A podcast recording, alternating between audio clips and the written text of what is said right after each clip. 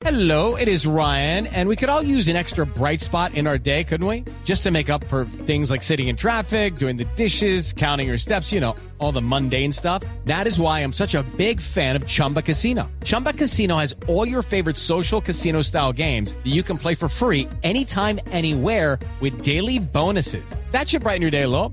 Actually, a lot. So sign up now at chumbacasino.com. That's chumbacasino.com. No purchase necessary. BGW. Void were prohibited by law. See terms and conditions. 18 plus. ¿Qué dijo la Organización Mundial de la Salud este fin de semana? Porque me pareció entender que la Organización Mundial de la Salud dijo, oiga, no, ya no hay que guardarnos tanto, no hay que hacer cuarentenas, hay que reactivar la economía porque la pobreza puede ser una pandemia peor que el coronavirus. Me pareció entender que eso dijo el domingo la Organización Mundial de la Salud.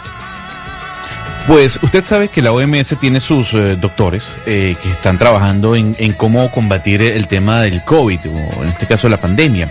Y habló el doctor David Navarro, que es uno de esos especialistas de la OMS, y lo que dijo es que la organización no está abogando porque las cuarentenas sean el principal medio de control contra el virus. Básicamente lo que dijo el doctor Navarro es que eh, lo que está pasando en este momento es que el control completo de una nación por el tema del coronavirus puede traer consecuencias peores que, la del, que las del virus per se. Entonces, lo que está pidiendo la OMS ahora es que los gobiernos cambien la estrategia. Me refiero a que sean cuarentenas sectorizadas, que cierren eh, los focos realmente en donde se están exponiendo o están creciendo los casos de coronavirus, pero no cerrar el país por completo. ¿Por qué? Porque eso lo que va a hacer es incrementar la pobreza e incrementar las enfermedades mentales de las que ya hemos hablado en este programa. 10 de la mañana 42 minutos, pues ahorita vamos a hablar con un experto precisamente porque hay unos científicos que están pidiendo que, científicos, 2.000 científicos, Gonzalo, que están pidiendo que ya no volvamos a las cuarentenas y que reactivemos y que la gente vuelva a los colegios, los niños, los adolescentes, precisamente en esa misma línea. Pues básicamente lo que, lo que hicieron estos 2.000 científicos, Camila, fue una firma eh, de una declaración llamada la Declaración de Great Barrington que se firmó eh, la semana pasada en Boston. Eh, es que estos científicos lo que le están diciendo a los gobiernos es ya basta de tener a los jóvenes encerrados, ya basta de tener a los niños encerrados, eh, no hace falta encerrar a todo el mundo porque uno se da cuenta que con el encierro aún así los casos continúan creciendo. Entonces lo que han dicho estos científicos es, a ver, tengamos la posibilidad de que la vida continúe y que podamos convivir con el virus, eso sí, protegiendo a los sectores más vulnerables. Y cuando hablamos de los sectores más vulnerables, hablamos de los sectores en donde hay una comunidad eh, adulta mayor que es propensa a fallecer por el coronavirus. Eso es lo que están pidiendo estos 2.000 científicos eh, en contraposición a lo que están haciendo algunos países en todo el planeta. ¿Y con quién vamos a hablar, Gonzalo? Camila, yo mm, le tengo en línea, estábamos tratando de comunicarnos con él, ya nos atendió está con nosotros. Él se llama Yananta Bhattacharya. El apellido es sumamente complicado. Él, junto con Martin Kuldorf y con la señora Sunetra Gupta, eh, fueron los que indicaron, lo que, o los que pidieron a este grupo de científicos unirse a la causa y firmar esta declaración de Great Barrington. Él es director del Centro de Demografía y Envejecimiento de la Universidad de Stanford y, como lo acabo de decir, uno de los tres eh, promotores de esta declaración que le dicen a los gobiernos que ya basta de las cuarentenas. Señor Yananta Bachayaria, y discúlpeme de verdad por el apellido porque yo soy muy malo con el indio. ¿Usted me puede decir cómo se dice su apellido, por favor? Muy buenos días y bienvenido a Blue Radio. Uh, Professor J is fine. I like that. Muy bien, entonces quedémonos como profesor Jay. Em, yo quiero arrancar, profesor Jay, haciéndole la pregunta y nuevamente agradeciendo su tiempo porque sé que, que está muy solicitado con temas de entrevistas. Es eh, hablar de los cierres totales. ¿Podemos decir que el remedio en este caso fue peor que la enfermedad? I think so. I think the remedy was worse than the cure.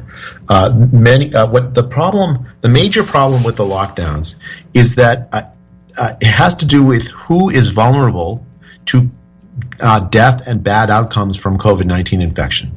We know from many, many, many studies now that older people are a thousand times more likely to die from, from infection, from COVID 19 infection, than younger people. On the other hand, children, there's a one in 10,000 risk, or even one in, uh, or even lower from uh, from death from COVID. Even up to age uh, 50, the mortality risk from COVID is something like two in a thousand. So there's a very very sh- difference in who's vulnerable by age. Sebastián, ¿qué nos dice nuestro invitado a esa pregunta que es la pregunta del millón? Si fue peor el remedio que la enfermedad. Sí, Camila, eh, no hay duda para él que la cura terminó siendo peor que la enfermedad y él cree que el mayor problema, Camila, con, eh, con la cuarentena es que tiene que ver con quién es vulnerable de morir por este virus. Lo que sabemos de muchos, muchos estudios es que las personas más viejas, los adultos mayores, son cientos de veces más propensas a morir que los más jóvenes. Y por otro lado, lo que nos dice es que en los niños, por ejemplo, dice, suele morir uno entre 10 mil casos o incluso menos. Y dice que alguien que, por ejemplo, tiene 50 años, la mortalidad igual es baja, es de dos personas en mil.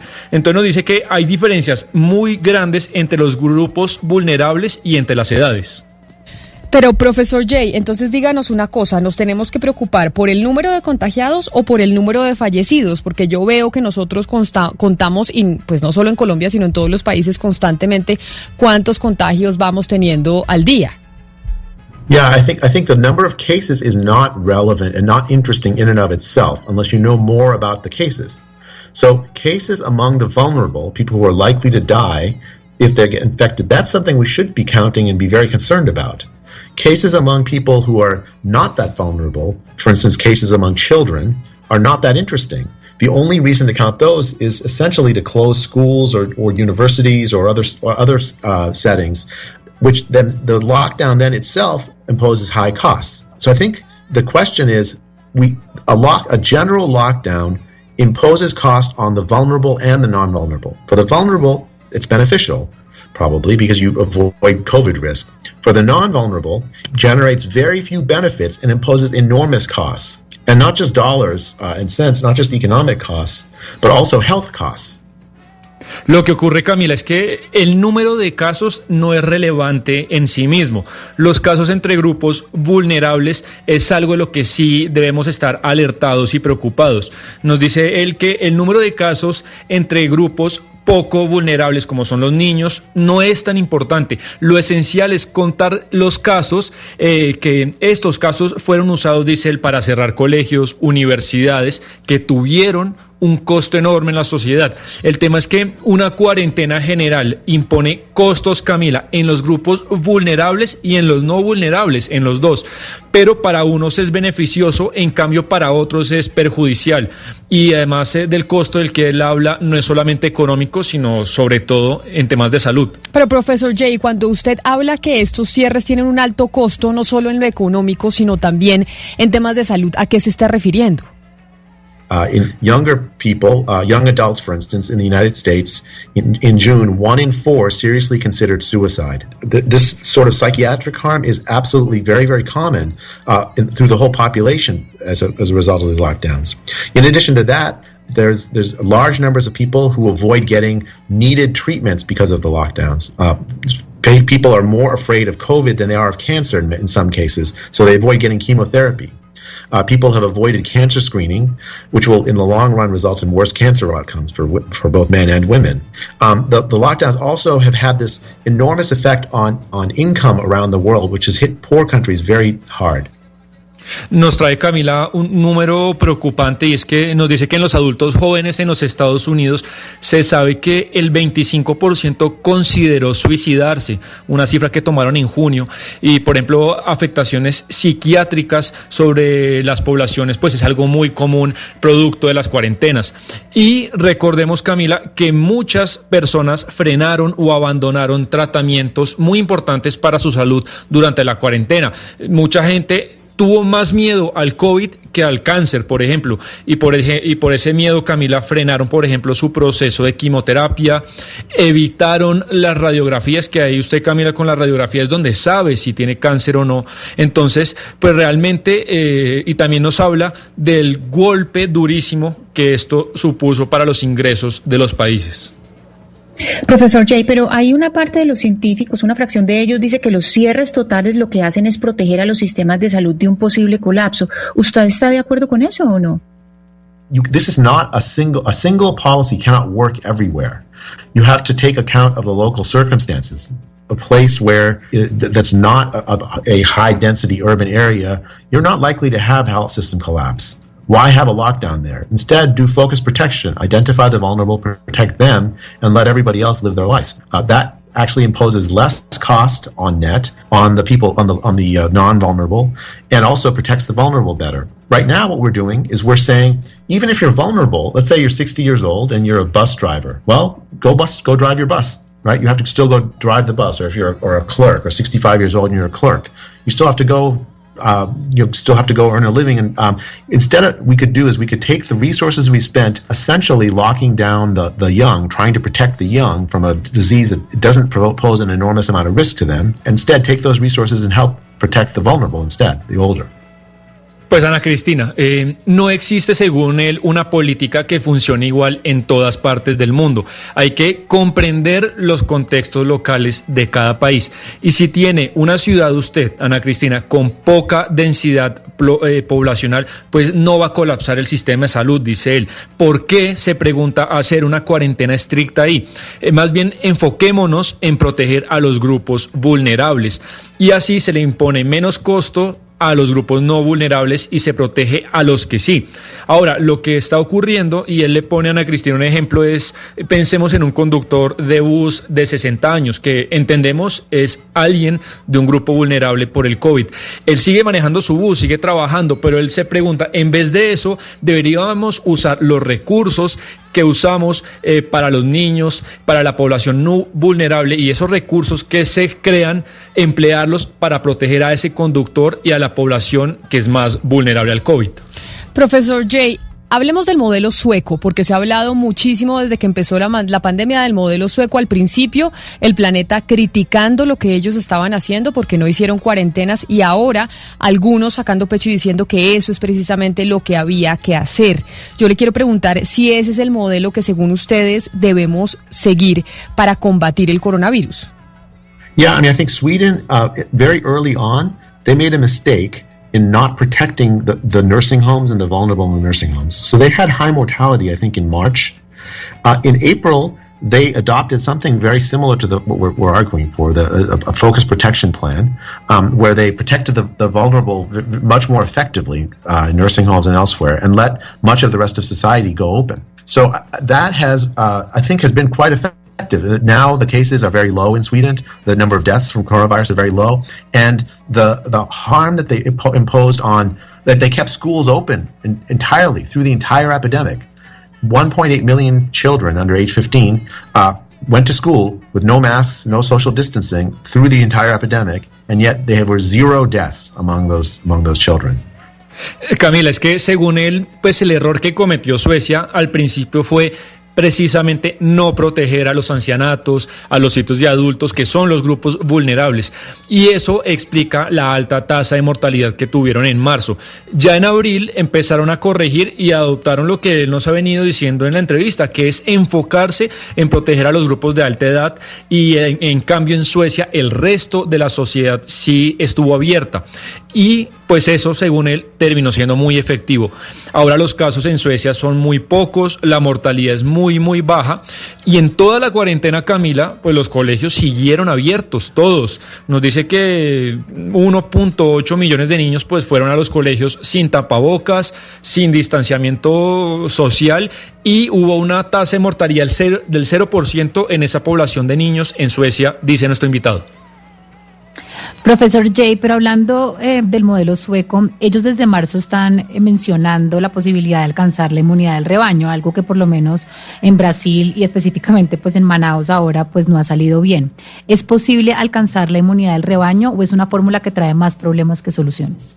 Um, the question of herd immunity is are you at a steady state where you're never going to see the very, very sharp increase in cases, the, the huge numbers of deaths that we saw in the early early in the epidemic? If you're if you're in that state where you're not going to end up getting into that to to uh, uh, that steep increase again, I mean, you know, it's, it's, it's effectively herd immunity. I think Sweden uh, is, is, is, an example, given the level of social interaction they currently have, they're not seeing any increase in cases, that's herd immunity. Now, if the social interaction increases because people get more comfortable, you see so some more cases. You know, it, it can it can fluctuate up and down, but it's very unlikely that you'll see the very sharp increase. I think the difference between Brazil and Sweden is that Brazil did not do a very good job protecting the vulnerable, whereas Sweden, after April, I think did. La cuestión, Valeria, con, con, el tema de la inmunidad de rebaño es que, eh, dice él, eh, si hay un estado, un país en el que usted nunca va a ver de nuevo un gran aumento de casos y de muertes, como se vio al principio de la pandemia, si eso no vuelve a ocurrir, pues entiende que la inmunidad de rebaño funciona. Y, vuelve a repetir el caso de Suecia, que es un gran ejemplo de eso, según él. Eh, no hay más casos. Eso es lo que se llama inmunidad de rebaño. Y por ejemplo, la diferencia entre el caso sueco y el, y el, caso de Brasil, Valeria, es que Brasil no se tomó el trabajo de proteger a los grupos más vulnerables. En cambio, Suecia desde abril sí lo hizo.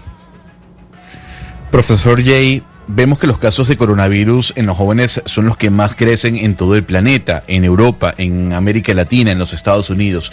¿Usted cree que el comportamiento de los jóvenes frente al virus está siendo irresponsable?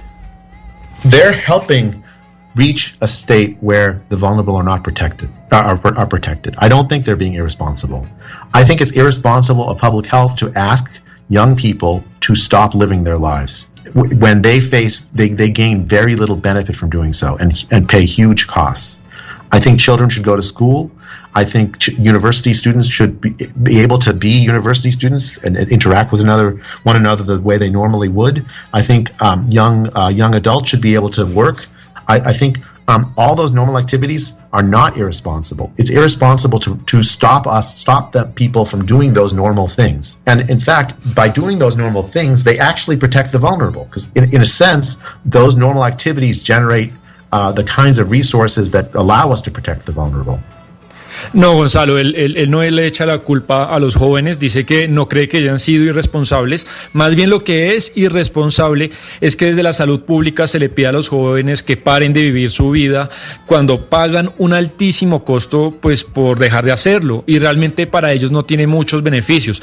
Él cree, está convencido que colegios, universidades debieron seguir en normalidad, en presencialidad e incluso los adultos más jóvenes, los que son adultos de edades más jóvenes, también debieron seguir trabajando.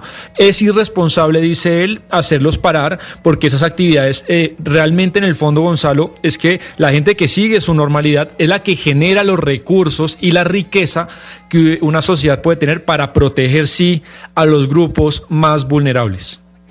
Profesor Jay, ¿qué aprendizaje podemos sacar después de que la ciencia y el mundo tuvo que encerrarse por meses? ¿Qué sigue? I mean, I think lockdowns were an extraordinary intervention, never before tried in modern history, in, to address uh, an epidemic. It's essentially a, a large scale experiment, and I think we now can say a failed experiment. It has not succeeded in really containing the coronavirus. Um, it's extended the period which the, the, the epidemic has it's, it's, uh, that the epidemic has run, uh, and it has imposed enormous costs on the health uh, of billions of people around the world. Uh, I, I think when we look back on this, lockdowns what people are going to view as one of the biggest mistakes in public health history.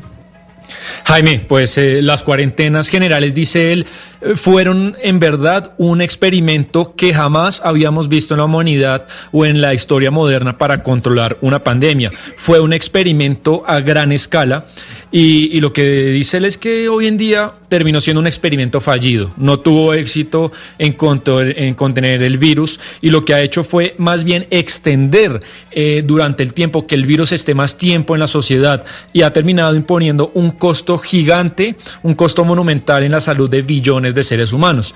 Y, y está convencido que cuando pase el tiempo y miremos para atrás de qué fue lo que hicimos, pues entenderemos esto, la cuarentena, como uno de los mayores errores de la historia en temas de salud pública. Profesor Jay, una última pregunta antes de despedirlo y tiene que ver con el uso de tapabocas como un acto político prácticamente. Uno de los asuntos más débiles que hemos visto en cuanto a la pandemia es la politización de la ciencia. ¿Usted cree que esta politización de la ciencia va a ser una etapa transitoria o esto va a permanecer en el tiempo? I think a lot of the discussion, the open scientific discussion that should have happened and should continue to be happening, has been very, very difficult in part because of the politicization of science that you've mentioned. Uh, prominent scientists around the world who disagree with the current policy have been silenced. And science cannot function in an environment where people cannot openly talk about the, what, what they're seeing in the data. I, I think, th- ironically, that kind of approach, which I think is aimed at creating a, a sense of consensus that doesn't exist, uh, will itself undermine science in the long run. People will stop trusting scientists less because sci- they know that scientists can't say what they think. Um, so I think I'm, I'm very concerned about that. I think it will take a, a long time for both public health and scientists to regain the public trust that they once had. Pues antes de la traducción, permítame despedir, eh, Sebastián, al profesor Hayanta Bhattacharya, profesor Jay, director del Centro de Demografía y Envejecimiento de la Universidad de Stanford y uno de los tres promotores de la declaración eh, Great Barrington. Mil gracias por haber estado aquí con nosotros, profesor Jay, y feliz resto de día. Oh, thank you. It was a real pleasure to talk with you. Lo mismo para nosotros, Sebastián, que dijo al final eh, el profesor de Stanford, que además es el director del Centro de Demografía y Envejecimiento de la universidad, una de las mejores universidades del planeta, que además los otros tres hay una profesora de Oxford y creo que el otro eh, también es de Oxford, Sebastián, si no me equivoco, que nos dijo al final. Sí, así es. A la pregunta Camila Ana Cristina, pues, pues sigue siendo muy crítico. Y él dice que la discusión científica eh, que pudimos tener en este, en este, tiempo ha sido muy difícil de dar, en gran parte por las publicaciones científicas que Ana Cristina mencionaba en su pregunta. Y, y por ejemplo, habla que científicos prominentes, muy importantes, que no apoyaron nunca la cuarentena o eran críticos con la cuarentena, pues fueron silenciados. Y él está convencido que no se le puede cerrar la puerta a científicos que a partir de los datos, de lo que pues puedan opinar. Y eh, irónicamente dice él que esa aproximación creó un consenso que en realidad no existe y eso terminó socavando el debate científico. Eh, la gente empezará a creer menos en la ciencia porque no se pudo decir la verdad de lo que muchos científicos pensaban y termina Camila diciendo, haciendo una reflexión, pues que la ciencia se desacreditó mucho en este tiempo y que tomará tiempo en que la gente vuelva a recuperar la confianza en temas estos de salud pública. A mí lo que me parece, Camila, un poco complicado de esta declaración de Great Barrington, aparte que tienen pues mucha razón el tema de las cuarentenas y creo que ya la OMS pues les dio la razón este fin de semana, es la teoría que tienen detrás de la inmunidad del rebaño, que el señor nos explicaba, el invitado nos explicaba que sí puede llegar a alcanzar, por ejemplo, un país como Suecia la inmunidad del rebaño. La misma OMS este fin de semana dijo que era una aproximación completamente eh, sin ética, que nunca en la historia de la humanidad una estrategia de alcanzar inmunidad de rebaño se había puesto sobre la mesa para atacar ninguna clase de pandemia, que no hay claridad sobre si el virus genera inmunidad. Este fin de semana también vimos como una señora ya se infectó dos veces y se murió y que tampoco se sabe si se si generaría inmunidad por cuánto tiempo. Y uno analiza un poco el, ca el caso de, de Manaus en Brasil, donde se suponía que era el lugar donde se estaba creando la inmunidad de rebaño, era como el laboratorio, una población de dos millones de personas, donde se murieron 3.400 eh, personas al principio de la pandemia y los números bajaron completamente y se quedó ahí. Dijeron, ahí, ahí se alcanzó la inmunidad del rebaño y ahorita está disparada otra vez la pandemia en Manaus. Entonces, pues esta aproximación de los Great Barrington, de esta declaración acerca de que esa es la estrategia, a mí sí me parece un poco preocupante. Camila, yo le tengo que dar eh, el punto a usted. Yo creo que usted es la única en la mesa que ha tenido eh, esa posición de pues que la vida continúe. Eh, y me remito a lo que declaró el gobierno de Japón este fin de semana diciendo, nosotros no podemos controlar el virus, no podemos hacer más nada con respecto al virus, hay que vivir con el virus y hay que lidiar con el virus. Y yo creo que lo que dijo el profesor Jay en cuanto a esa firma de la declaración del Great Barrington es exactamente lo que usted viene diciendo desde hace varios meses. Tal vez sonará lambón, como usted quiera, pero usted ha dado en el clavo y yo le creo a dos mil científicos que dicen, a ver, no podemos tener encerrado a los jóvenes, a los niños, eh, encerremos y cuidemos a la población vulnerable y que la vida continúe y que vivamos con el virus de una manera saludable y respetuosa. Pero Gonzalo, ¿qué fue lo que anunció Japón? ¿Cuál va a ser la estrategia de Japón para convivir con el virus? Porque finalmente también estamos mirando referentes de lo que están haciendo otros países. Miramos España, que otra vez está volviendo al confinamiento, estamos mirando al Reino Unido, miramos a Francia, Nueva York, porque evidentemente pues estamos mirando ejemplos de países en donde ya llega la segunda ola. ¿En Japón qué están haciendo? Pues lo que dijo el gobierno el fin de semana, Camila, es eso. Necesitamos reactivar la economía porque la economía está en el piso.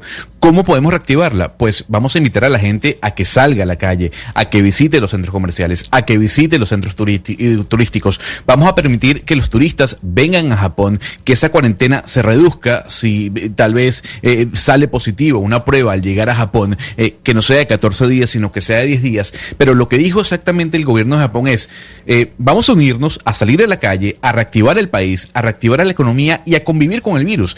¿Qué es convivir con el virus? Pues sabemos que está ahí, para eso tenemos el tapaboca, para eso debemos respetar el distanciamiento social, pero los cines van a abrir, los parques van a abrir, los centros comerciales van a abrir porque nos hemos dado cuenta como país, como gobierno, que no hemos podido controlar el virus a pesar de que hemos hecho cuarentenas escasas, pero la hemos hecho.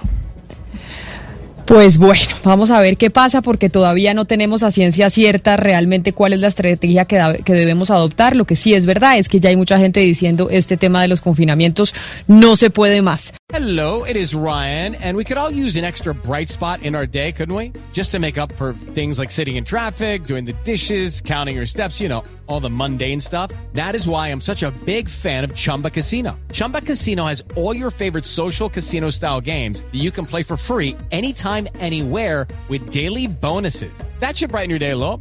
Actually, a lot. So sign up now at chumbacasino.com. That's chumbacasino.com. No purchase necessary. BGW. Void were prohibited by law. See terms and conditions 18 plus.